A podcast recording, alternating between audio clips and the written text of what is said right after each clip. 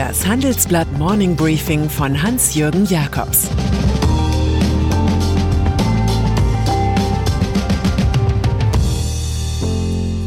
Guten Morgen allerseits. Heute ist Mittwoch, der 29. Januar. Und das sind heute unsere Themen. Das Jerusalem-Manöver. Webasto und der schwarze Schwan. Staat streitet mit den Hohenzollern.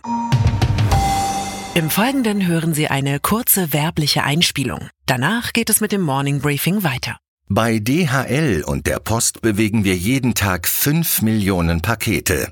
Wie wir mit der Go Green Strategie unsere CO2-Emission bis 2050 auf Null reduzieren wollen, hören Sie im neuen Living Logistics Podcast. Unsere Themen. Wie wir mit Solarmatten den Kraftstoffverbrauch unserer 12-Tonner senken wie 10.000 Street-Scooter jetzt schon 36.000 Tonnen CO2 einsparen. Und welche Projekte von echten engagierten Mitarbeitern hinter der Go Green Strategie stecken. Jetzt abonnieren. Living Logistics gibt's überall da, wo es Podcasts gibt. Gegen juristische Kalamitäten im Wahlkampf hilft am besten Chutzpe.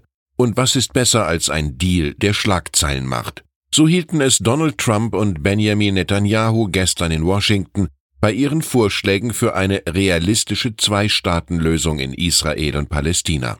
Da war verdrängt, dass der Mann aus Israel just am Dienstag wegen Korruption angeklagt wurde und gegen seinen windigen amerikanischen Partner ein Amtsenthebungsverfahren läuft. Trump brachte bei seiner Initiative auch noch den faulen Trick an, dass Jerusalem einerseits ungeteilte Hauptstadt Israels bleibt, andererseits in Ostjerusalem jedoch auch die palästinensische Hauptstadt siedeln darf. Dort würden die USA dann stolz die zweite Botschaft in der Stadt eröffnen. Weniger stolz sind die Palästinenser, die in diese Friedensmission nicht eingebunden waren und das Angebot des Duos Trump-Netanyahu prompt ablehnten. Präsident Mahmoud Abbas spricht von Verschwörung und davon, dass Jerusalem nicht zum Verkauf stehe, unsere Rechte auch nicht.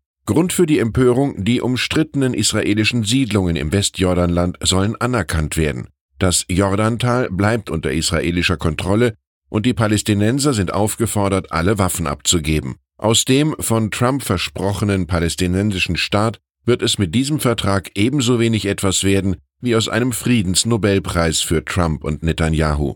Ganz und gar nicht in die Dauerberieselung mit Erfolgsmeldungen der Trump-Administration passen aktuelle Nachrichten von der US-Schuldenfront. Danach wird das amerikanische Haushaltsdefizit 2020 die magische Grenze von einer Billion Dollar durchbrechen. Im laufenden Fiskaljahr schätzen die Experten des unabhängigen Budget Office des US-Kongresses das Minus auf genau 1,015 Billionen Dollar bei 2,2 Prozent Wachstum, fast 23 Billionen Dollar Verbindlichkeiten, 108 Prozent der Wirtschaftsleistung lasten damit auf dem Staat. Uncle Sam lebt auf Pump und von großen Worten. Fortbildung ist eine prima Sache, doch die Schulungsveranstaltung am 21. Januar beim oberbayerischen Autozulieferer Webasto hatte schlimme Folgen. Eine aus China angereiste Mitarbeiterin steckte mindestens vier Kollegen mit dem Coronavirus an. Gestern Abend waren drei weitere Webasto-Fälle der neuen Lungenkrankheit bekannt geworden, die Patienten kamen in die Münchner Klinik Schwabing. Weitere Kontaktpersonen der Chinesin werden getestet. Webasto hat nun beschlossen, den Stammsitz in Gauting vorübergehend zu schließen und ein Reiseverbot auszusprechen, das für China zwei Wochen lang gilt. Weltweit gibt es mehr als 4500 Erkrankte, mindestens 132 Personen sind in China daran gestorben.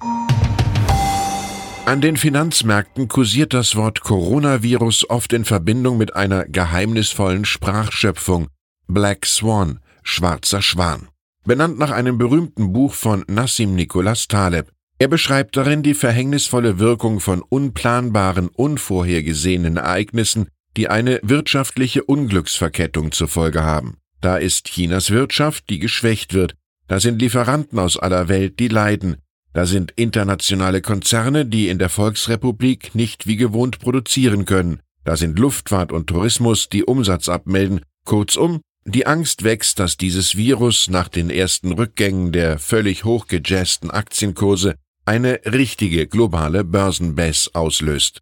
Dass zu roten Zahlen wirklich ein schwarzer Schwan kommt, und zur Epidemie eine ansteckende Vertrauenskrise. Virus schwächt Wirtschaft, titeln wir in unserer aktuellen Ausgabe. Weihnachten war Geschenkezeit für Apple. Der Tech-Konzern aus dem amerikanischen Cupertino steigerte den Umsatz im vierten Quartal 2019 um 9 Prozent auf 91,8 Milliarden Dollar. Der Gewinn stieg von knapp 20 Milliarden auf 22,2 Milliarden Dollar. Auch das iPhone Topseller im Angebot der Firma schaffte ein Umsatzplus von 7,6 Prozent. Apple Watch, AirPods Ohrhörer und Abo-Dienste wurden demnach ebenfalls eifrig als Präsent gereicht. In der Apple-Zentrale kommen sie derzeit aus dem Merry Christmas-Sagen gar nicht mehr heraus. Heute hat es der Kulturausschuss des Bundestags mit einer Anmaßung in Euro und Cent zu tun. Sieben Sachverständige äußern sich zur Frage, ob dem Haus Hohenzollern, wie von ihm gefordert, eine Entschädigung zusteht, da es nach 1945 in Ostdeutschland enteignet worden war. Es geht vor allem um die Frage, ob die Hohenzollern dem NS-Regime erheblichen Vorschub geleistet hätten. Dann entfällt eine Entschädigung. Dokumente zeigen zum Beispiel, der arisierte Stuttgarter Textilverwertungsbetrieb der jüdischen Familie Wolf fiel an den einstigen Kaiser Wilhelm II. Der hatte 1940 brav Hitler zum gewaltigen Sieg in Frankreich gratuliert. Auch bei der Sabt AG wurden Hohenzollern in der Nazizeit Miteigentümer.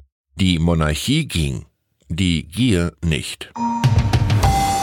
Dass sich Sigmar Gabriel in keiner einfachen Branche als Aufsichtsrat etabliert hat, dürfte dem einstigen SPD-Chef klar sein. Wie haarig es ist, kann der Neo-Deutsch-Banker im Handelsblatt-Interview mit Bundesbankvorstand Joachim Würmeling nachlesen.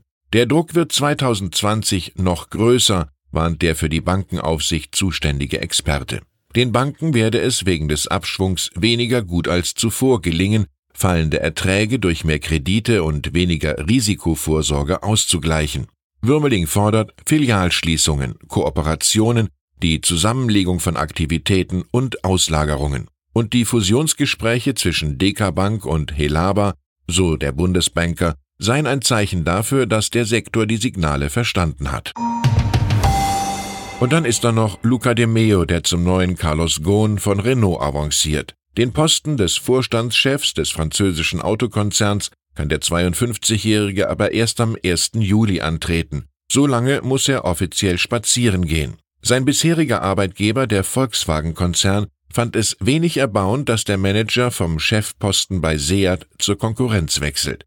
Bei der spanischen VW-Tochter war er am 7. Januar als CEO zurückgetreten. Nach zwei Jahren Bewährung an der Renault-Spitze ist für Demeo vorgesehen, die Gesamtverantwortung für Renaults Entente mit Japans Autokonzernen Nissan und Mitsubishi zu übernehmen. Also für das, was Gon in besseren Tagen als Sonnenkönig bewirtschaftet hat. Ich wünsche Ihnen einen glücklichen, abwechslungsreichen Tag. Es grüßt Sie herzlich Hans-Jürgen Jakobs.